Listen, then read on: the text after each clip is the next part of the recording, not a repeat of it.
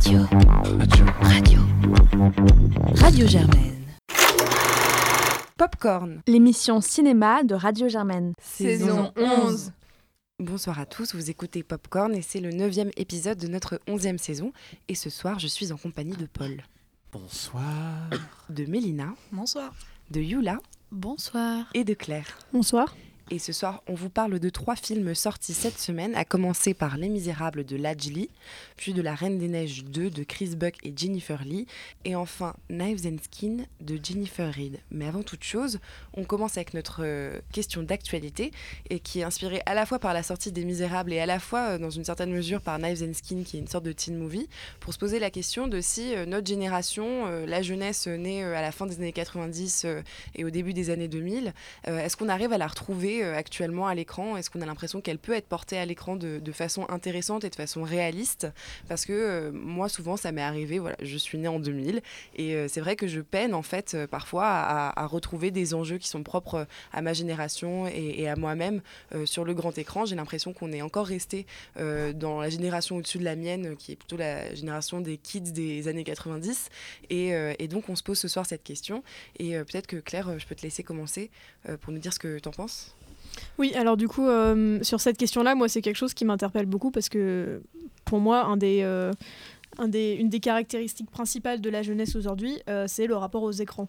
Euh, c'est un rapport qui a beaucoup évolué par rapport à l'image cliché qu'on en faisait avant d'un internet un peu prédateur et tout ça. Aujourd'hui, c'est vraiment quelque chose qui a été intégré au quotidien euh, des ados, des jeunes ados et, euh, et qui, en fait, qui en fait partie de manière omni- omniprésente.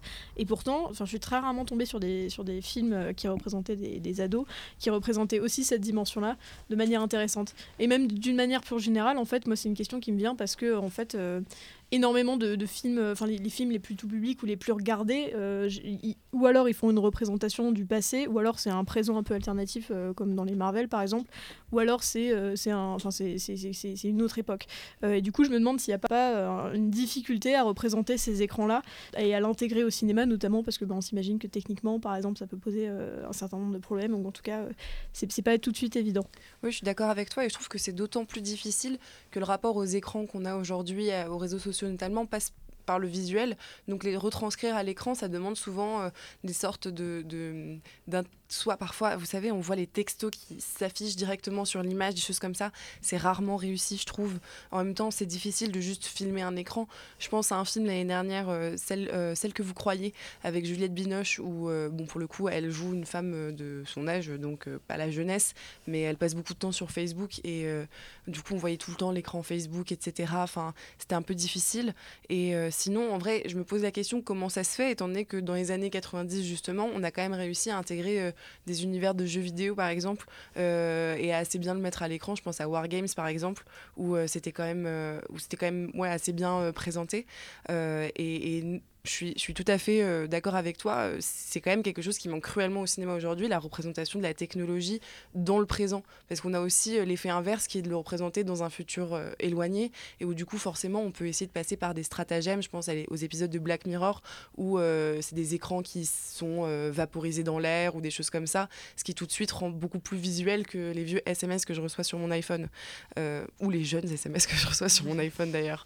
Mais peut-être, Yula, que tu as quelque chose à dire. Est-ce que toi, tu as l'impression qu'on arrive à représenter la jeunesse aujourd'hui? Alors moi je suis un enfant des années 90, Bon, on va dire fin des années 90, mais euh, moi je dirais que est-ce qu'on arrive à représenter la jeunesse? Pour moi c'est un autre problème, c'est qu'en fait mais quand on réalise que les réalisateurs c'est tous des adultes, donc euh, euh, je pense que c'est là la difficulté de de ne pas tomber dans les clichés. Et souvent, il y a des clichés des, de la jeunesse.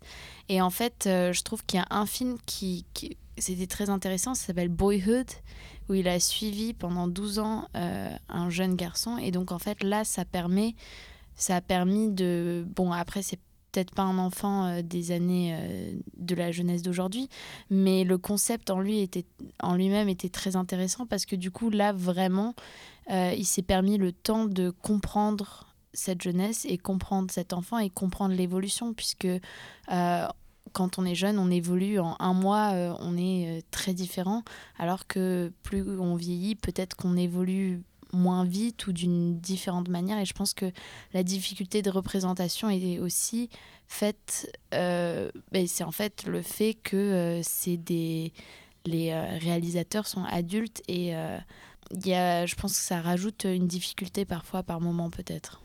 Paul, oui. Juste, euh, je suis assez d'accord avec toi là-dessus et je voulais rajouter même que généralement quand on représente l'enfance, on tend à représenter son enfance. C'est son, c'est sa propre identité, ses propres souvenirs, sa, sa propre nostalgie qu'on infuse dans l'écriture de ces personnages et évidemment les codes qu'on a ne sont pas forcément ceux des générations futures tout simplement parce que les codes de l'enfance peuvent varier et peuvent avoir évolué avec les techniques dont on a précisé récemment, avec le rapport à la technologie qui a évolué de façon exponentielle dans les 20 euh, dernières années. Mélina, peut-être?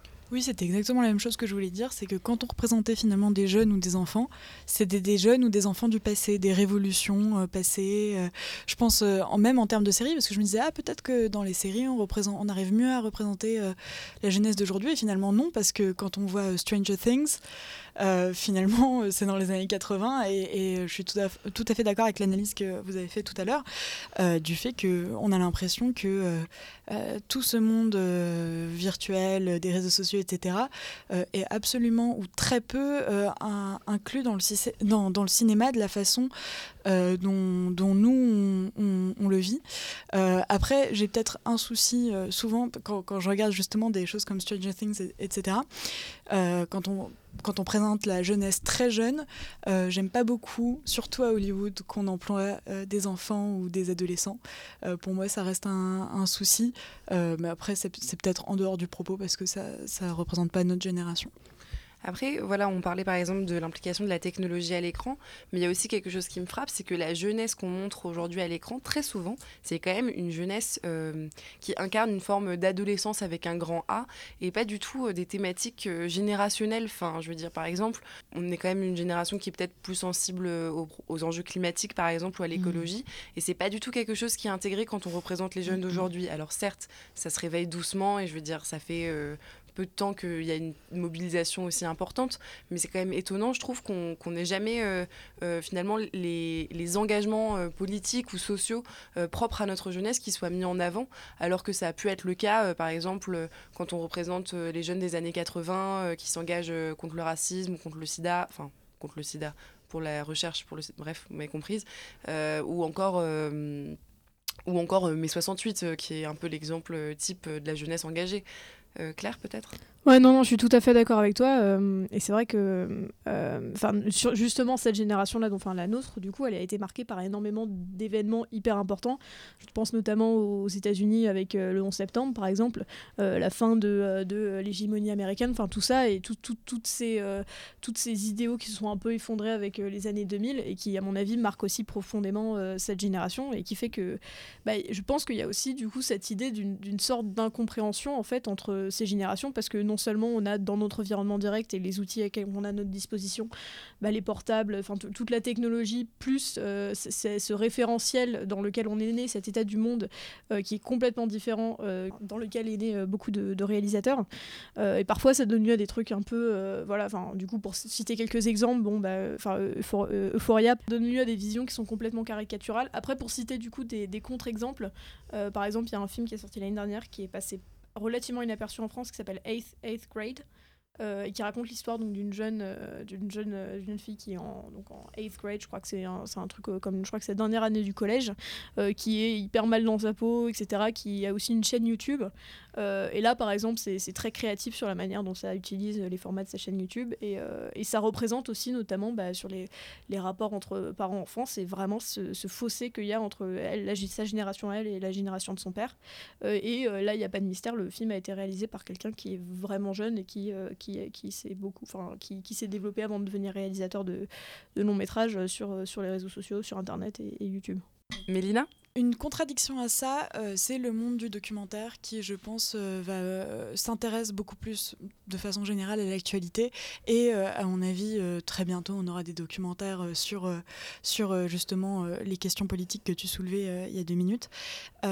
alors qu'on va devoir peut-être attendre 25 ans pour avoir un biopic sur Greta Thunberg. Pauline a fait la semaine dernière un coup de cœur sur un film qu'on avait chroniqué qui s'appelle L'époque, qui est un documentaire et dont le déclencheur a été pour le réalisateur d'aller filmer justement la jeunesse euh, parisienne, euh, entre autres, euh, juste après les, les, attentats de Charlie Hebdo. et donc il les filme à la fois la nuit, enfin tout, tout, le documentaire quasiment se passe pendant la nuit. C'est des images généralement le soir, donc on voit des jeunes qui sont un peu alcoolisés, qui sortent de soirée, des choses comme ça, mais aussi beaucoup d'images de jeunes post-manifestation, parce qu'il y a eu tout le mouvement de la loi travail dans cette période-là. Et du coup, on les voit beaucoup aussi post-manifestation, parler de leurs engagements. Et c'était un, un, très beau film euh, et, qui malheureusement n'avait pas eu une diffusion euh, à, la hauteur, mais qui, dressait un portrait vraiment euh, plein de facettes de notre génération et en même temps un peu intime, puisque parfois il s'attarde longuement avec certains des, des personnages qui filment, enfin personnages, des personnes qui filment. donc c'était un très beau documentaire et je pense que tu as raison. Effectivement, on va sûrement avoir droit prochainement à un peu plus de films qui s'adressent à tous, mais qui parle peut-être euh, de euh, cette génération de la fin des années 90 et des années 2000, aussi parce qu'on est on est en train de devenir des adultes, alors que je pense pendant les dernières années, on était en réalité encore plutôt des enfants, euh, ce qui explique aussi pourquoi il n'y avait pas forcément la possibilité de, traiter de, de, cette jeunesse de la même façon. Yula peut-être? Oui, et je voulais, je voulais surtout dire que aussi il y a vraiment une division entre la, la, on représente beaucoup une jeunesse délinquante aussi, souvent. Euh, donc euh, la jeunesse aussi euh, de certains bah, des quartiers populaires. Ça, il y a beaucoup de films sur cette jeunesse. et ça, depuis, par exemple, La haine, les choristes. Enfin, c'est toute cette, cette jeunesse un peu voilà révoltée, enfin délaissée, on va dire. Et donc, peut-être que aussi, oui, justement, on, les réalisateurs se sont moins concentrés sur la jeunesse, peut-être. Enfin la jeunesse qui nous, par exemple, nous, on n'est peut-être pas forcément tous euh, ici à cette table, euh, on se sent pas peut-être concerné aussi par, euh, par notre passé, par cette jeunesse qui, elle, est représentée sur les écrans, parce que nous, on, on est peut-être plus engagés dans d'autres choses. Et donc peut-être que oui, justement, en fait, il y a une certaine jeunesse qui est représentée, mais euh, peut-être euh, il y a différents types de jeunesse. C'est ça ce que je veux dire, c'est qu'il n'y a pas juste une jeunesse, et donc euh, ça c'est important pour comprendre aussi pourquoi certains diront que, je pense que certains diront que si la jeunesse est représentée, et d'autres peut-être moins. Je vois, ce que, je vois ce que tu veux dire, Claire. Je pense que tu t'approches aussi d'un truc qui est, à mon avis, aussi à prendre en compte, qui n'est pas seulement un manque d'imagination sur la manière dont on représente la jeunesse, mais aussi la manière dont on va créer des films qui s'adressent à eux. Euh, moi, ce qui me marque beaucoup dans tous les films euh, un peu mainstream qui, marquent qui, qui, qui, sortent en ce moment et depuis même une dizaine d'années, c'est la, la, la, enfin, la recrudescence presque de, tous les remakes, de toutes les, les, les, les, les, les suites, enfin, je veux dire Star Wars, Terminator. Euh, vraiment, quand on regarde, c'est assez frappant quand on regarde le top du box-office annuel, c'est toujours genre les dix premiers sont presque systématiquement des remakes, des suites, des, des préquels, etc. Et, et mm. c'est un peu, il y a un peu, j'ai l'impression, un manque d'imagination, presque une crise de l'imaginaire et des, des, mythes qu'on va mm. représenter, des récits héroïques, euh, comme si on était en train de, de se raccrocher à un passé euh, nostalgique qu'il est de moins en moins parce que bah, on grandit, du coup, euh, bah, on n'était pas ceux qui regardaient ces films-là, enfin, de Retour vers le futur, on n'a pas forcément tous grandi avec. et du coup, il y a aussi ce côté-là d'un peu, j'ai l'impression, une crise de, de, la manière dont, enfin, des, des, grands, des récits, des choses comme ça. Et puisque tu as parlé des, des, de, la problématique environnementale, du coup, c'est aussi un, sujet qui est posé euh, justement dans tous les cercles écolos et tout ça, c'est euh, le besoin qu'on a de recréer des imaginaires euh, qui soient différents et qui représentent d'une manière différente notre rapport à la nature. Donc ça c'est un exemple comme un autre. Il y a aussi beaucoup de choses sur les rapports entre genres, par exemple. C'est tout ce besoin-là de, commencer à représenter les choses différemment. Et, je pense que c'est quelque chose du coup qui, peut être lié. Je te rejoins dans cette histoire de, réitération d'imaginaire parce qu'on a aussi parlé de Stranger Things Et Stranger Things, c'est quand même un imaginaire qui est très daté. Moi, ça me fait plaisir quand je vois des enfants jouer à, Donjons et Dragons et euh, des, des monstres qui sortent de, je sais pas, Silent Hill ou d'autres jeux des années 90-2000. Moi, ça me fait plaisir. Mais en principe, c'est vrai que c'est un univers qui est daté, qui est nostalgique. Et la nostalgie, c'est un facteur qui est presque inéchappable aujourd'hui mais dont ça serait intéressant de le renouveler. Et l'exemple le plus simple de ça, c'est dans les univers de fantasy les elfes, les nains, les trolls, c'est un truc de. Enfin, la façon dont ils sont présentés aujourd'hui, c'est ce qu'a fait Tolkien. Tolkien, c'était il y a presque 100 ans maintenant. Enfin, ça fait 100 ans qu'on utilise la même base euh, d'imaginaire pour produire toutes les itérations d'un des trucs les plus répandus de la fantasy. Aujourd'hui, il y a un, entre guillemets, il existe un univers classique de fantasy. Cette phrase est absurde. La fantasy, c'est censé être tout ce qui est libre, et il existe un univers classique de fantasy avec des elfes, des nains, des trolls et des magiciens qui bloquent des ballons, des, des démons. Une exception à ça, c'est Harry Potter quand même. C'est vrai dans notre génération, il y a hmm. beaucoup, beaucoup, beaucoup de gens qui euh, ont Harry Potter dans leur identité et, dans, et, du coup, qui sont absolument fans. Euh, et du coup, tout le monde répond par Harry Potter. Voilà, c'est ça. Ouais. Après, juste pour revenir un tout petit peu du coup sur euh, la jeunesse en elle-même, autre que la jeunesse troll et elfe, c'est, c'est, je pense qu'en fait, cela dit, vous touchez du doigt quelque chose avec la science-fiction et, et l'heroic fantasy, c'est qu'en fait aussi, c'est très bien de parler de films entre guillemets générationnels qui vont parler ou quand on va en faire des prequels et des remakes, il y a toute une génération qui, qui va courir au cinéma parce qu'elle aura une nostalgie, etc. En réalité, un bon film sur la jeunesse, c'est souvent un film qui va réussir à, cibler une jeunesse, mais à toutes les cibles en même temps et faire en sorte que chacun puisse retrouver euh, quelque chose d'un peu immuable là-dedans, j'imagine comme le prochain film dont nous allons parler. Très bonne transition, Mélina, euh, puisqu'on va passer du coup à nos critiques de la semaine, à commencer par Les Misérables de Ladjili, dont on écoute tout de suite un extrait de la bande-annonce. J'en appelle à votre esprit d'équipe, la cohésion.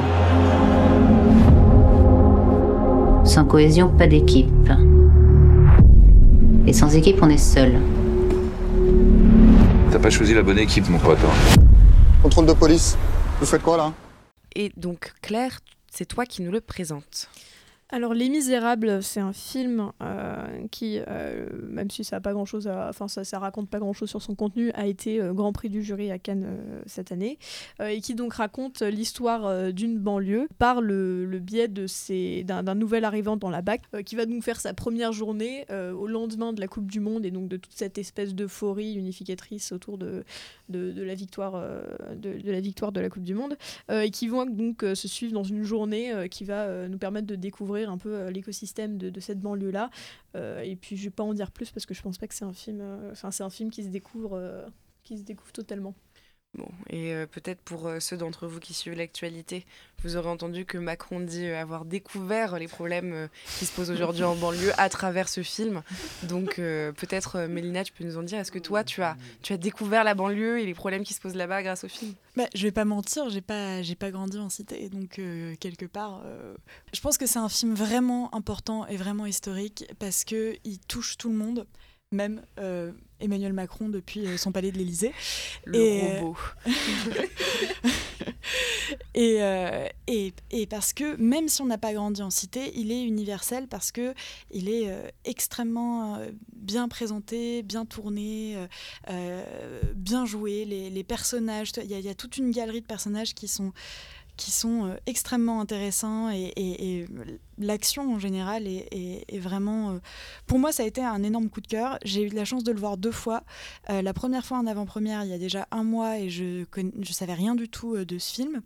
Et une deuxième fois, donc cette semaine à sa sortie. Et à chaque fois, ça a été pour moi le, même choc. Et je pense pour le public aussi, parce que à la, fin de chaque représentation, par représentation, à la fin de chaque diffusion, les, le public applaudissait mollement, tellement il était choqué euh, de ce qu'il venait de voir et, encore euh, perturbé parce que je pense que c'est un film aussi euh, dont il faut se remettre. Qu'est-ce que tu en as pensé, toi, Yula? Alors, moi, je suis tout à fait d'accord avec Mélina. Je trouve que c'est un, un film très important, notamment parce que pour une fois, j'ai l'impression que c'est pas juste l'État contre la cité, c'est différents rapports de force qui sont montrés dans la cité aussi. Euh, et, euh, et, euh, et, tous ces rapports de force différents essayent de, de défendre leurs intérêts au détriment de la jeunesse, ce qui est très bien démontré et c'est un, un, thème un peu différent. Euh, je dirais que la limite peut-être c'est que on est quand même euh, du point de vue du des brigadiers puisque euh, en fait nous j'ai l'impression que le spectateur est cette nouvelle recrue euh, du brigadier car nous on suit dans la voiture justement et cette nouvelle recrue du ce nouveau brigadier est un peu le personnage le plus gentil du film. Enfin je vais pas en dire plus mais donc voilà, à ce niveau-là, peut-être que euh, même si c'était peut-être pas intentionnel ou peut-être que peut-être que ça l'était et c'était fait pour qu'on puisse s'identifier, euh, on s'identifie quand même au brigadier et donc euh, c'est plus pour des spectateurs aussi, je pense, qui ne sont pas forcément cités, même si à, à, la fin, puissance énorme que je, enfin, je vais pas en dire plus, mais donc peut-être cette petite limite que je, voulais mettre euh, au film, mais euh, c'est peut-être un avis personnel. Après, je pense que justement, euh, donc Ladji, le réalisateur, vous le savez peut-être pas, vous le savez sûrement, euh, est donc euh, issu euh, du collectif Courtrage Mais, qui, toujours, qui a toujours cherché à représenter du coup la vie dans ces quartiers qui peut être un peu difficile, à aussi utiliser la, culture propre à ces, à ces, à ces espaces-là dans leurs films, etc. Et, et je pense que peut-être c'était une façon pour lui de mettre une sorte de filtre sur son point de vue, qui est un point de vue peut-être plus immersif où il connaît euh, cet environnement et de permettre justement d'avoir un angle d'approche qui soit pas forcément le sien, même mmh. si bah, c'est le réalisateur, donc c'est son angle d'approche, mais je veux dire sortir peut-être d'une interprétation euh, euh, où, où, il serait à la fois réalisateur, à la fois narrateur, pour avoir un, un, autre axe de narration. Peut-être Claire, tu veux dire quelque chose? Ouais, mais justement là-dessus, enfin bon, moi je partage l'avis qui je pense est général, c'est que j'ai beaucoup aimé ce film.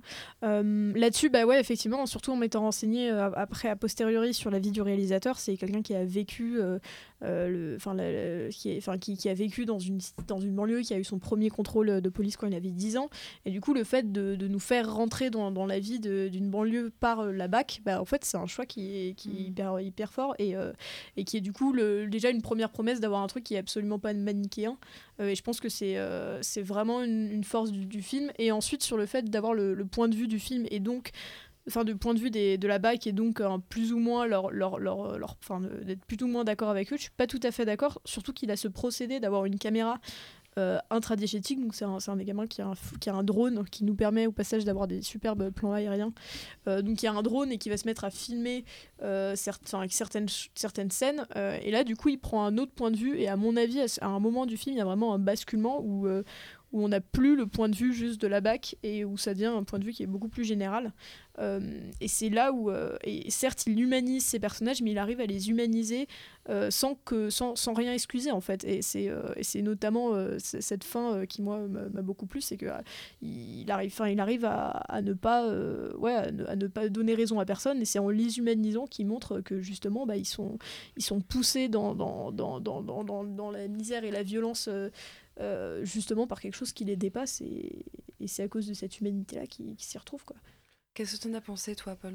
Bah, je suis encore une fois tout à fait d'accord avec le reste de la chronique. Euh, oh, c'est pas drôle. c'est pas drôle, c'est pas drôle, mais bon, là c'est dur. Si vous voulez un truc un peu plus controversé, je pourrais vous dire que globalement, ce film, c'est euh, à peu près tout ce qu'aurait dû être le film Joker qui est sorti il y a quelques semaines.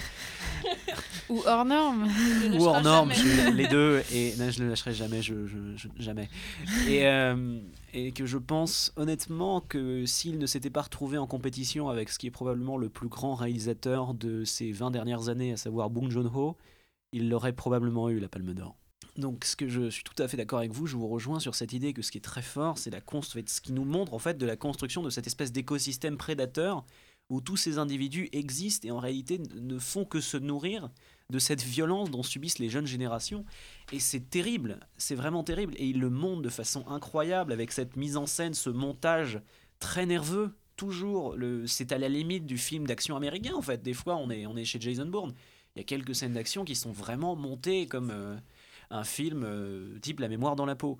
Et d'autre part, il utilise effectivement, comme tu l'as dit, Claire, ces plans éthérés, ces plans euh, volants qui tout d'un coup nous promettent une forme de, une forme de, sauvetage qu'on n'aura jamais à chaque fois que le plan s'envole, le drone s'envole et filme ces, euh, ces cités qui sont pas particulièrement belles mais voit du point de vue du ciel, on est comme libéré tout d'un coup de cette, de cette empreinte terrestre, cette emprise terrestre qu'on subit dès qu'on revient du point de vue de ces personnages. Et enfin, moi, le plan qui m'a le plus marqué, c'est ce plan qui se trouve à un certain point du film où on voit un jeune homme, le visage tuméfié, qui regarde au travers d'une fenêtre de voiture euh, et on voit son visage dans le reflet euh, alors qu'il est dans la voiture de flic. Et dans ce visage, je pense que Lajli capture vraiment toute la l'horreur du système auquel est en train de de auquel on est en train d'assister et tout euh, finalement le, côté inéchappable finalement de, cette de cette condition et d'un coup ça nous tombe dessus et il le fait avec une image qui est aussi lyrique finalement qu'elle est terre à terre et ça, je trouve ça vraiment très beau.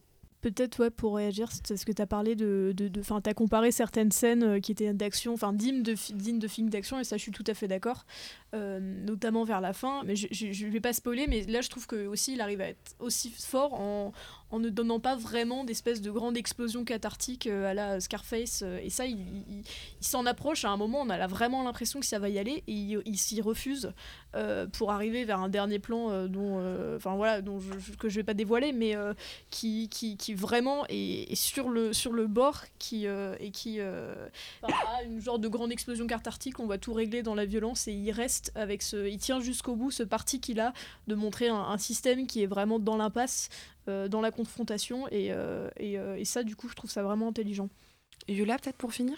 Oui, et pourtant, malgré cette action très forte, il y a quand même les premières 40 minutes du film qui nous permettent de comprendre qui, où il n'y a pas vraiment d'action. Hein. C'est les premières 40 minutes du film, pour moi, j'ai trouvé que c'est justement...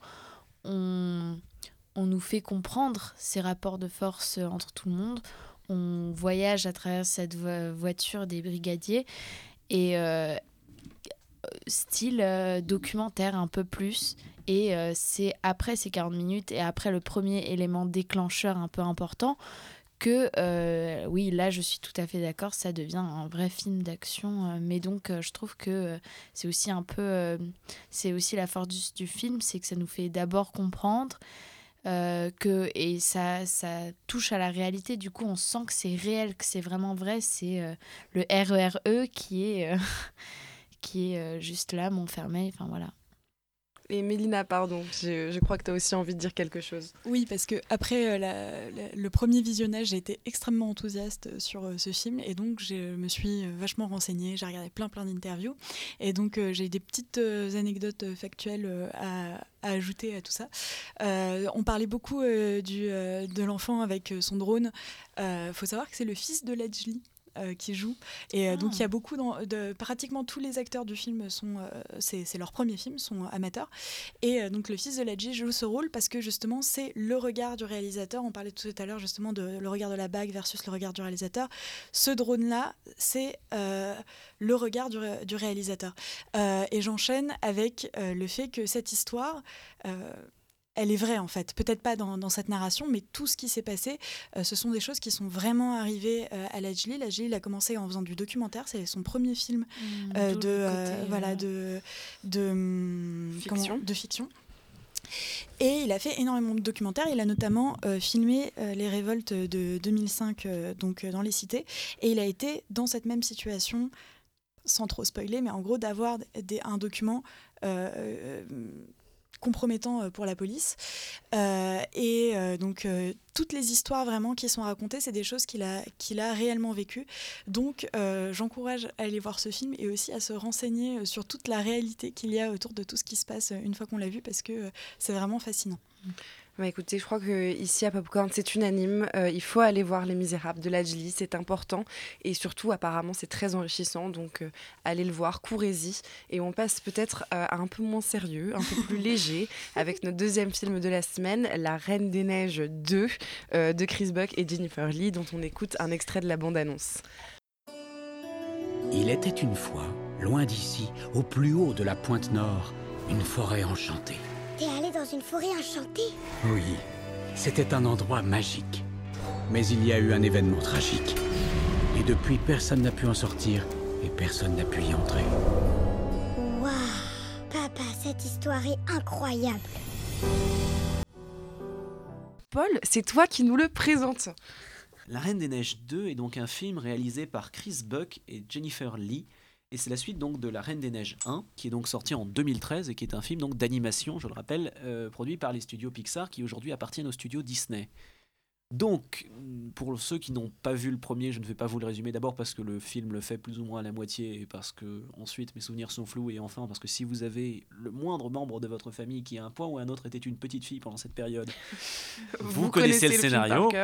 Euh, donc le scénario du 2 donc, commence euh, sur une espèce de status quo euh, des plus communs où globalement tous les personnages chantent sur le fait qu'il ne se passe rien et qu'ils sont très heureux qu'il ne se passe rien.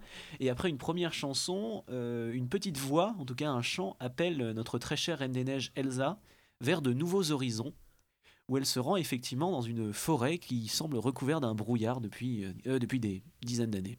Bah écoute, euh, merci beaucoup. Je trouve que c'est assez bien résumé. moi, je vais, je vais quand même tout d'abord euh, dire que j'ai vu La Reine des Neiges 1 à sa sortie et que j'avais été assez séduite. Je trouvais que c'était un joli film euh, d'animation avec des valeurs euh, sympas, que c'était drôle. j'avais si c'était en 2013 que c'est sorti, j'avais 13 ans, donc j'étais pas très vieille, mais j'étais quand même plus âgée que le public ciblé. Et, et en toute honnêteté, bah, j'ai beaucoup ri. Je trouvais que c'était un film assez décalé, qu'on avait un peu d'audace par moment. Je trouvais que ça se tenait très bien, que la musique était chouette. Enfin bref, j'étais une gamine de 8 ans dans mon fauteuil avec du popcorn et ça se passait très bien. C'est pour ça que j'avais hâte de voir La Reine des Neiges 2 et là, c'est le drame.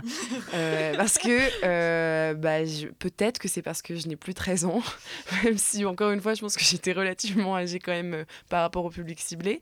mais vraiment, je trouve que là, le film manque de quelque chose. Je pense que c'est peut-être l'effet du fait que ce soit une suite, mais il y a quelque chose d'un peu toujours redondant, un peu les mêmes enjeux que dans le premier film, mais comme bah, on les découvre pas, c'est moins intéressant, notamment le côté euh, euh, la petite sœur Anna euh, qui essaye de protéger sa sœur Elsa, sa sœur Elsa qui veut protéger sa sœur Anna d'elle-même, donc en, la, en lui demandant de pas être avec elle, enfin des choses comme ça qu'on retrouvait déjà dans le premier film, qui là du coup marchait moins bien. Il y avait des sortes de répétitions que je trouvais moins intéressantes. Je trouvais aussi que les musiques, mine de rien, étaient pas autant à la hauteur que les précédentes. Il faut savoir que le casting, du coup, j'ai vu le film euh, dans sa version originale. Euh, le casting euh, de la version originale, c'est quand même des chanteurs de Broadway, etc. Donc, on pourrait s'attendre à mieux parce que même si je vais rien leur reprocher vocalement, bah, je trouve que les mélodies n'étaient pas à la hauteur. Et je trouve aussi que, en fait, le film pour le coup, là où je saluais et où on a pu saluer dans Popcorn les différentes euh, couches de lecture que peuvent avoir un dessin animé pour plaire à la fois aux parents et aux enfants qui, qui, vont voir le film, là je trouvais que franchement c'était quand même euh, pas du même niveau euh, pour des personnes qui ont plus max 10 ans. quoi. Ça manquait un peu d'humour, un peu de second degré. c'était trop, trop premier degré tout le temps. Mais dis-moi ce que tu en as pensé toi Claire. Euh, alors moi je pense que je vais euh, j'avais pas prévu de défendre ce film mais là je vais un peu le faire parce que euh, j'ai passé un bon moment c'est à dire que voilà je, deux, ou trois vannes qui m'ont fait qui m'ont fait rigoler notamment une chanson qui est quand même extrêmement second degré et qui est enfin vraiment le, le, point phare du film et mais à part ça ouais non j'ai passé un bon moment ça m'a fait rigoler c'est joli voilà il y a des chansons mais le problème c'est que c'est pas plus qu'un moment en fait. même dans la vie des personnages, c'est bon bah voilà c'est bien représenté. Je trouve que voilà ils sont bien complice, euh, tout ça, tout va bien. Mais euh, ce film ne raconte rien en fait. Euh, et c'est ça, c'est ça son plus gros problème, c'est qu'il n'y a aucun enjeu. Il y a cette tendance très irritante qu'il y a dans les, dans les films un peu pour enfants récents, j'ai l'impression, de, de, se dire que en fait notre spectateur n'est pas assez fort pour encaisser le choc d'une perte, par exemple. même matériel, même d'un personnage. Et, et, pourtant, l'un des thèmes du film, en tout cas d'après ce que dit l'un des personnages, ça semble être la transformation. et en fait, le principe d'une transformation, c'est qu'on doit laisser une de soi mourir euh, et, qu'on doit, on doit accepter de faire des sacrifices pour arriver vers quelque chose de nouveau. C'est pas on arrive vers quelque chose de nouveau en ayant gardé tout ce qu'on avait avant. Et, euh, et, je trouve ça vraiment limite vexant en fait de s'imaginer que euh, voilà on, prend nos spectateurs aussi jeunes soient-ils pour, pour des débiles et donc qu'ils soient incapables d'encaisser ni même de comprendre qu'on puisse avoir un enjeu dans un film. Euh, et après, bon voilà, Disney, c'est pas, c'est pas Pixar non plus, mais voilà, dans Le Roi Lion, ben, on a quand même la mort de Mufasa à un moment, quoi. Et, euh, et là, euh, ben, à aucun moment, quoi. Non, mais tu regrettes la mort. euh, Ça manque de décès. Ça manque, ouais. Mais Non, mais moi, je dirais d'ampleur qu'il y a quand même, quoi. tu dis qu'il y, a- qu'il y a le thème de la transformation qui est évoqué, il y a aussi euh, le thème du respect, c'est un peu toute la morale du film, c'est euh, le fait que donc, dans cette forêt enchanteresse, il y a un peuple qui vit euh, et que euh, il va falloir d'une manière ou d'une autre euh, accepter de vivre en cohérence, en harmonie avec des peuples différents. Enfin, je sais pas si vous avez ressenti ça aussi, mais j'ai l'impression que c'est quand même assez grossi dans le film, que c'est l'idée de à la fois le partage, l'harmonie, l'amour de tous et de chacun. Mais Paul, qu'est-ce que qu'est-ce que tu en as pensé? Bah, déjà, le problème tout d'un coup avec ce pub, c'est qu'il a à peu près 4 scènes dans le récit. On les voit à peu près 4 fois, c'est sympa, ils doivent avoir 10 minutes de, temps de récit, le reste du temps est passé avec Elsa et euh, Anna. Mais euh, en général, avant que je commence à rentrer dans la, chair du, truc, je dirais que le plus simple pour résumer, c'est que c'est moins pire que Cendrillon 3 ou Alain 4. Donc ça, se regarde. Donc oui, c'est un film qui, euh, comme on l'a dit, c'est un film qui est une perte de temps totale, parce qu'il est incapable de, de vivre avec un décès, et je suis assez d'accord avec toi, parce que tout simplement, et là je vais spoiler le film sans aucune hésitation, c'est très simple, quels que soient les événements tragiques qui ont pu arriver pendant le récit, euh, dans les dix dernières minutes, tous les personnages qui sont été sacrifiés seront ressuscités, de sorte à éviter toute forme d'enjeu dramatique, et je vous le dis maintenant pour que vous n'ayez pas de, moins de forme d'investissement, parce que apparemment le récit ne veut pas que vous ne l'ayez non plus. Quand on fait ce genre de choses, c'est un problème parce que ça nuit entièrement à la narration. Il n'y a pas de propos à ce film, et c'est même c'est un film qui se construit presque contre son propre propos. Aucun engagement, aucun personnage qui fait une action qui pourrait être en de quelque sorte euh, provocante ou en tout cas qui pourrait faire réfléchir, le spectateur ne doit pas trouver un propos dans le divertissement. Et le divertissement lui-même est bien fait, c'est assez joli à voir, l'animation est assez sympathique, les chansons sont existantes. Oh, t'es dur. Non, franchement, À franchement. part, à part cette incroyable chanson avec des reines, mais ça c'est un autre problème. La, la chanson avec des reines, je pense qu'elle elle reste dans mon Panthéon dans mon personnel. panthéon personnel des meilleures chansons Disney à côté de euh, la chanson de Scar dans Le Roi Lion justement et euh, et c'est tout en fait, il y en a que deux. Mais Et la chanson de Anastasia dans euh, Cendrillon 4. à peu près. Non, euh, je, je, je me permets quand même, pour, pour défendre un minimum le film, je suis pas d'accord, il y a une morale, il y a un propos. Bon, certes, la narration sert pas le propos entièrement, mais on nous dit des choses qui sont plutôt positives et, et faut pas non plus euh, euh, les, les rejeter. Et je veux dire, là où pour le coup il satisfera peut-être des gens qui comme moi ont aimé le 1, c'est qu'il y a aussi tout un retour vers une histoire qui n'a pas été développée dans le 1, qui est donc euh, le passé de ces deux personnages, euh, leur histoire personnelle, leurs parents, etc. Donc il y a quelque chose, je trouve, d'assez ingénieux à faire une suite euh, qui soit pas juste une aventure qui arrive comme ça, euh, qui leur tombe dessus alors que tout est résolu, mais qui soit plutôt une introspection, une quête de quelque chose qui a été évoqué dans le 1. Euh, je trouve que en ça, ça, ça soude bien euh, une, une fanbase, on va dire. Euh, et donc je me dis que pour le coup, ce qui serait dommage, c'est qu'ils en fassent un 3. euh, parce que je doute Il a que déjà ça été annoncé. Ah ok, bon, d'accord. Mais euh, ouais, non, moi je, je- je suis d'accord, hein, c'est pas, c'est pas un mauvais. Enfin, moi, j'ai, encore une fois, j'ai, franchement, quand je suis sortie, j'ai dit, bah ouais, non, j'ai passé un bon moment. Et euh, ouais, non, mais ce qui est dommage, c'est que pour un film avec cette ampleur-là, et surtout avec l'influence qu'il aura forcément euh, par le merchandising, donc de gré ou de force, euh, sur tout le monde, c'est vraiment dommage qu'il soit aussi peu ambitieux dans son propos. Peut-être. C'est écrit comme du papier à musique quoi. C'est c'est- je suis d'accord avec vous, c'est un très bon divertissement. euh, c'est pour le coup il y a quelques scènes qui sont très jolies. On sent qu'ils ont des vrais gens, enfin ils ont des, des vrais animateurs très capables qui travaillent sur quelques scènes, notamment les scènes à cheval sont très bien. Enfin c'est un cheval d'eau qui flotte. Mais bref. Euh, Qui chevauche qui sur l'eau. chevauche sur l'eau. voilà, avec, qui permettent de vendre des super figurines ou ne serait-ce que le Pokémon là qui sert d'esprit de feu euh, et qui se roule dans les mains, c'est très mignon et c'est très bien fait. Mais C'est très mignon. je peux pas en dire grand chose d'autre. C'est Bon, vraiment le genre de Je le dis ici parce que si des gens vont voir le film, peut-être qu'ils se poseront la question. Je suis étonnée que ce soit pas encore sorti. Il y a des choses très contradictoires dans tout de même l'issue euh, du film. Euh, notamment sur le rôle que va jouer El- Elsa à la fin du film. Euh, je n'en dis pas plus, euh, je sème le doute. J'espère que ceux qui iront le voir peut-être se poseront des questions. Et on passe tout de suite euh, au euh, troisième film de la semaine, donc Knives and Skin de Jennifer Reed, dont on écoute un extrait de la bande-annonce. A woman called for you last night. She was looking for her daughter, a friend of yours. Corey, Callie. Carolyn. We aren't really friends anymore. I put more of these up every day. Well, honey, can you help me with this? I'm making a flyer for that missing girl. I saw the ones her mother's been putting up, and they're hideous? You spelled her name wrong. Oh. Well, I'm not gonna start over now. I worked really hard. Donc Yula, tu nous présentes Knives and Skin de Jennifer Reed. Alors, Knives and Skin de Jennifer Reed raconte l'histoire d'une jeune adolescente de 15 ans qui s'appelle Caroline Harper qui va disparaître dans le Midwest. C'est un village qui va se mettre à sa recherche, mais il semblerait que c'est qu'un détail euh, au film, puisque au final, euh, on va commencer à, à, découvrir les chagrins, les envies, les peurs de tous les personnages et tous les habitants de, de cette ville dans une ambiance un peu... Euh, onirique et, et assez troublante qui pourrait faire penser à, certains à David Lynch ou encore moi personnellement à Stranger Things par moment. Voilà. Merci beaucoup, c'est une très bonne introduction et je pense qu'effectivement euh, Stranger Things et David Lynch euh, sont des, des, bonnes références euh, en termes d'influence du film qui du coup se présente comme un teen movie à base de gros néons. malheureusement, n'est pas David Lynch qui veut, si, si vous voulez tout savoir.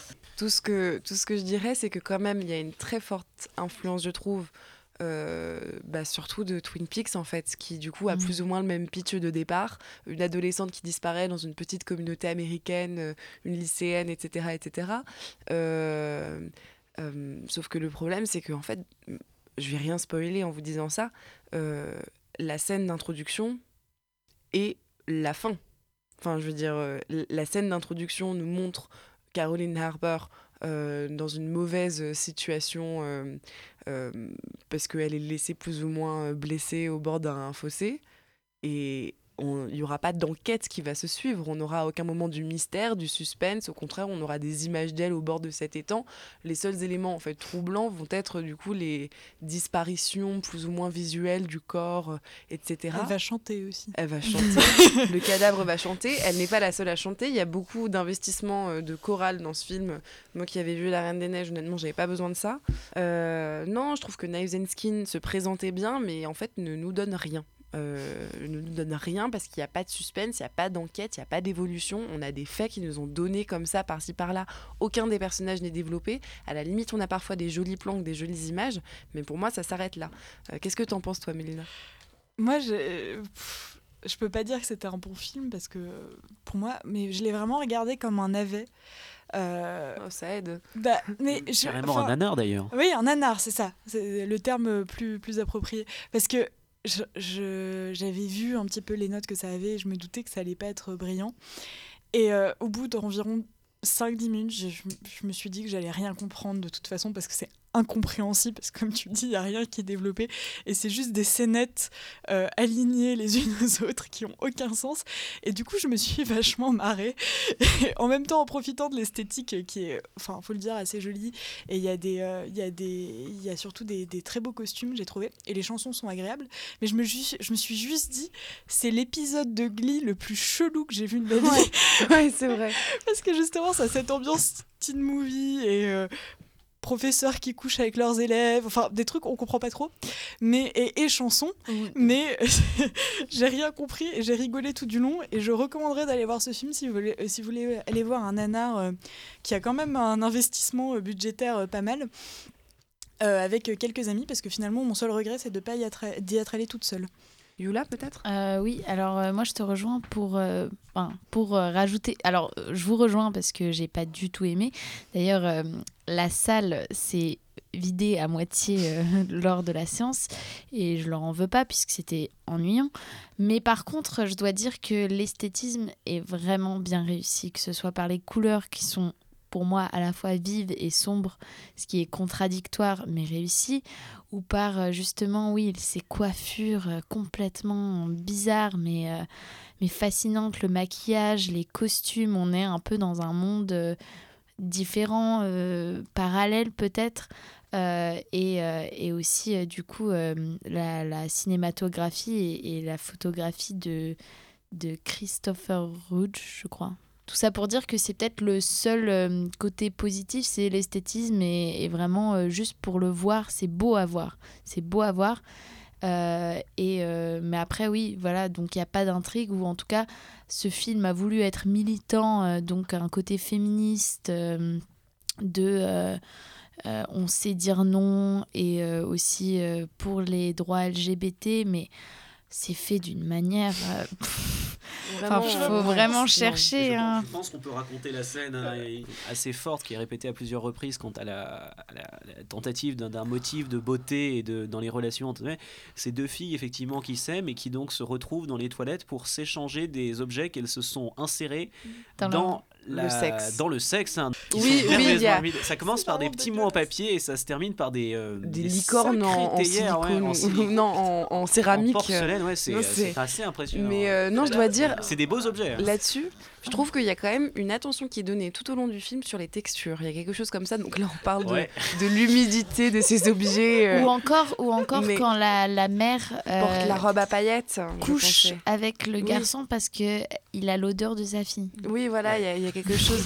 La- le gâteau à la glace qu'ils font à la fin. Le gâteau à la glace. Non, il y a vraiment quelque chose sur les textures qui est assez décalé, qui est ce qu'on dirait, euh, je pense, euh, euh, en, en anglais uncanny, donc qui, qui est difficilement traduisible, si ce n'est par euh, du- d'une étrangère familiarité, c'est-à-dire que c'est des objets qu'on pourrait imaginer dans, dans, son imaginaire et en même temps qu'on a du mal à projeter dans la réalité. Euh, voilà, c'est tous ces petits bibelots étranges, euh, des choses comme ça. Il y a aussi, en fait, je- moi j'ai une théorie, cela dit, sur le film.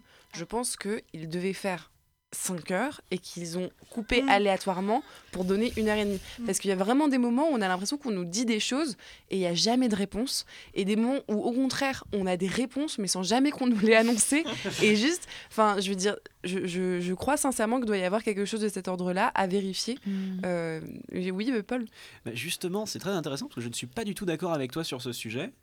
Parce que justement, je pense que cette espèce de narration complètement disjonctée, euh, à moitié compréhensible, euh, mais qui en même temps, enfin, c'est le pr- problème principal que j'ai eu avec ce film. Et ne, jouons carte sur table, je pense que je préfère La Reine des Neiges 2 à ça. Oh Euh, voilà, voir- c'est à ce point où je pense que je préfère revoir le Bon, Joker temps, que regarder ça. dur, hein. Ce que je voulais dire, c'est que justement, euh, j'avais cette impression de ne pas du tout comprendre ce qu'on tentait de me dire, parce qu'il y avait cette idée de parodie de toutes les, les, teen- les, les séries pour teen, effectivement. Euh, Vous avez cité Glee, il y a aussi Riverdale euh, plus récemment, il y a Euphoria aussi. C'est ces séries sur ados américains qui sont très spécifiques, qui ont des déroulements très spécifiques de compréhension, et que moi, je ne regarde pas, parce que je suis quelqu'un de prétentieux et que je regarde que des séries anglaises des années 60. Bouh Mais et en fait, j'avais vraiment l'impression qu'il y avait une gigantesque parodie de reprendre tous ces films narratifs qui effectivement feraient une saison entière de ce genre de série, qui sont tous hyper mélodramatiques, complètement délirants et à moitié compréhensibles. Et d'au lieu d'avoir une, une compréhension cohérente, de foutre ça en bordel pour nous faire comprendre le côté absolument horrifique, presque cauchemardesque de cette construction. Et, de, et là, c'est très lynchien, justement. C'est l'idée de faire Mm. ressortir le cauchemardesque dans le- l'impossible à comprendre et dans le bordel, en fait. Et sauf que là, ça marche pas. Ouais, surtout qu'en fait, David Lynch donne envie de réfléchir quand tu sors de ses films, alors que là, tu avais juste envie de mettre ton cerveau sur off. Ou alors t'enfoncer Bon. une fourchette dans les yeux. Abréger les souffrances. Vas-y. euh, Mais il y a quand même quelque chose de génial, c'est euh, le coussin en aluminium. oui, trucs que j'ai trouvé géniaux qui m'ont fait. En vrai, Alors, oui, c'est vrai que le film Il y a quand même des choses. Enfin, la- parce que la mère, du coup, une des mères des jeunes filles, elle dort sur un coussin qui est fait de papier aluminium. Et je me suis dit, ça doit être vraiment pas confortable. Et pendant toutes les scènes qui, qui devaient me faire réfléchir à son état d'esprit et tout, moi, je regardais ce coussin et je me disais, waouh, enfin, quand même, il y a de l'imagination, il y a de. Une attention Il y a, de voilà, exactement, qui est euh, quand même, enfin, il faut l'avouer, c'est c'est bien. Je sais pas ce qu'ils ont fumé ou pris ou quoi, mais euh, il y a vraiment des choses, des, des, des nouvelles choses à voir que, que voilà, qui sont intéressantes. Mais, euh, mais à vous entendre, euh, enfin moi je l'ai pas vu et du coup j'ai très envie de le voir. Je sais pas si c'était le Mais but. en fait, c'est ça, c'est euh, bizarre. C'est comme s'il y avait plein de bonnes idées, mais qui donnaient un mauvais résultat. Ouais, ça a l'air au moins un peu créatif. Donc Oui, est-ce que, le, que film est, est juste ennuyeux ou euh, Oui, En fait, ça ouais. dépend de la façon Ok. dont il va. Moi, j'ai passé un très très mauvais moment parce que pendant une heure et demie, je me suis posé, j'ai fait. Alors ça, c'est un symbole de ça, ça, je peux l'interpréter comme ça, et j'étais en train d'essayer de me poser pour essayer de comprendre le film. Sauf qu'en fait, ça mène nulle part. C'est ça d'abord ça ne mène nulle part, ensuite c'est impossible et enfin c'est terriblement frustrant parce que quand vous entendez des filles en train de faire en acapella Blue Monday de New Order pour des raisons absolument incompréhensibles pendant 5 minutes pendant que leur prof pleure, ça n'a aucun intérêt. bon, Mélina pour... voir, hein. oui. Bah écoute, Mais fr- franchement, vas-y, parce que moi, ça m'a vraiment donné l'impression, l'impression que j'ai à chaque fois que vraiment, ça m'a fait penser à The Room, la même impression de dire mais comment ça arrivé? Qu'est-ce qui s'est passé pour qu'on en aboutisse à, là, à, à ce résultat qui n'a aucun sens et qui est absurde, mais qui en même temps, mais c'est vrai que maintenant tu penses cette action, mais qu'est-ce que j'ai rigolé à, à plein de moments qui avaient juste aucun sens. À un moment, il y a- il y, a un personnage qui parle et qui dit des, des, des, euh, qui dit une phrase absurde avec de la purée de pommes de terre sur le visage. c'est vrai, c'est vrai. T'es morte. Star Wars. Star Wars. Et je pense que ça avait aucun sens. Et tout ça est, une sorte de lobby-boulga de, de, de plein de scènes absurdes, mais en même temps très jolies et euh, complètement barrées. Donc, euh, moi, je recommanderais vraiment d'y aller. Après, ça n'est pas un bon film. Euh, voilà, disons que on va saluer euh, la réalisatrice euh, pour sa créativité, pour aussi l'image euh, qui est quand même très belle, il faut le dire, mais peut-être des ambitions un peu trop grandes ou peut-être pas à la mesure ou à la hauteur plutôt de- du scénario proposé. Allez le voir parce qu'il y a quand même voilà des, des- des choses qui nous ont fait mourir de rire ou n'allez pas le voir, vous ne manquerez rien. Dans tous les cas, on vous en aura parlé ici. Dans tous les cas, commencez par Twin Peaks, si je puis me permettre, et on, on va passer tout de suite du coup au coup de cœur et coup de gueule de la semaine. Paul, Un couteau dans le cœur, justement, c'est approprié. Un film qui, auquel m'a fait beaucoup penser en fait, les premières minutes de Skins and euh, Knives ou Knives and Skin ou, ou- ou l'un des deux. Et euh, pour la simple et bonne raison que les deux premières minutes m'ont fait un peu penser au Giallo. Et ce Giallo, c'est justement le thème principal de ce merveilleux film sur euh, Vanessa Paradis qui surjoue en tant que productrice de porno euh, dans les années 80 pendant que sa copine la quitte et que ses acteurs se font assassiner par un homme qui utilise un dildo couteau. Euh, c'est vrai, c'est- effectivement le scénario du film. Mélina, à toi? Pour moi, ce sera encore un podcast euh, qui fait référence à un sujet euh, qu'on a abordé il y a quelques semaines, qui sont les femmes réalisatrices. Et donc, c'est un podcast qui s'appelle Une autre histoire et qui, euh, dont la première saison se consacre à l'histoire d'Alice Guy, euh, la première femme réalisatrice. euh, tout court, une réalisatrice de fiction. Et c'est hyper intéressant et on connaît assez peu et franchement, je, je salue, euh, je salue ce podcast. bah, Merci beaucoup. Euh, Yula, à toi Alors moi, c'est un coup de gueule et un coup de cœur euh, qui inspiré par Knives and Skin. Enfin, pas vraiment, mais c'est deux films de David Lynch. Euh, donc le coup de gueule, c'est Eraserhead. Tout simplement parce que pour moi, c'est un... Paul Je fait les gros yeux à Yula et la menace de mort avec des gestes. Voilà. C'est un film d'horreur. C'est un film d'horreur où on voit des choses s'agiter, des sons bizarres, des bébés se transformer, mais on ne peut pas vous dire ce qui se passe. Voilà. Donc tout simplement, pour moi, c'est comme Knives and Skin, c'est on comprend pas, c'est cauchemardesque. Mais c'est juste, j'ai pas du tout aimé. Si vous aimez les poulets et les bébés transformés, regardez-le. Euh, et le deuxième film coup de cœur, cette fois-ci de David Lynch, c'est Blue Velvet, qui est sorti dix ans plus tard, qui quand même, euh, celui-ci, c'est euh, l'histoire d'un jeune garçon qui s'appelle Jerry, qui retrouve une oreille humaine par terre et il va se remettre à la recherche de pourquoi et, et, et comprendre. Et donc, euh, oui, il y a aussi des éléments un peu euh, voilà, bizarres. euh, typiques de David Lynch, mais cette fois-ci, il y a quand même un fil conducteur génial, très beau, très bien fait. Et donc, celui-ci à voir avec des psychopathes, une, un cabaret, enfin voilà, c'est génial. Bah écoute, merci beaucoup. Euh, J'approuve euh, tes coups de cœur, euh, enfin ton coup de cœur. Et à toi, Claire Alors moi j'ai fait un coup de cœur sur un film un peu en réaction à La Reine des Neiges qui n'a convaincu vraiment personne, qui est Spider-Man Into the Spider-Verse, qui est sorti donc l'année dernière, qui est aussi un dessin animé et qui est donc une réussite totale, autant au niveau graphique qu'au niveau de la musique, qu'au niveau de la narration, c'est extrêmement bien écrit. Euh, et donc euh, là, pour le coup, on a pour une fois un dessin animé qui a plusieurs niveaux de lecture et qui s'adresse aux enfants et qui raconte quelque chose d'intelligent. Euh, et puis en plus, c'est aussi en lien avec euh, le petit débat qu'on a eu en introduction, parce qu'il a aussi, euh, du coup, c'est un, une reprise du personnage de Spider-Man, mais qui parvient, contrairement à beaucoup de films Spider-Man sortis récemment, euh, à réinventer le mythe et à, et à proposer quelque chose de nouveau. Donc voilà, je vous conseille euh, très chaleureusement Spider-Man Into the Spider-Verse, c'est un bijou. Bah, merci beaucoup. Et donc, je finirai avec deux coups de cœur pour une fois, euh, qui euh, sont en lien du coup avec à la fois du coup notre question d'actualité sur euh, capturer la jeunesse au cinéma et à la fois en rapport un peu avec Knives and Skin, qui sont deux films euh, qu'on pourrait qualifier de teen movie, euh, qui ont 15 ans d'écart. Le premier, c'est La folle journée de Ferris Bueller de John Hughes, euh, sorti en 86, qui est un classique euh, dans la veine des euh, Breakfast Club, etc., qui raconte la journée de Ferris Bueller, un lycéen américain qui va euh, fuguer pendant une journée avec ses deux copains euh, en ville, euh, faire les 400 coups. Et c'est un film qui, euh, je trouve, euh, parvient. Alors, déjà, il est extrêmement drôle, vraiment, c'est c'est à mourir de rire. Et il parvient aussi à capturer voilà, une sorte de nostalgie.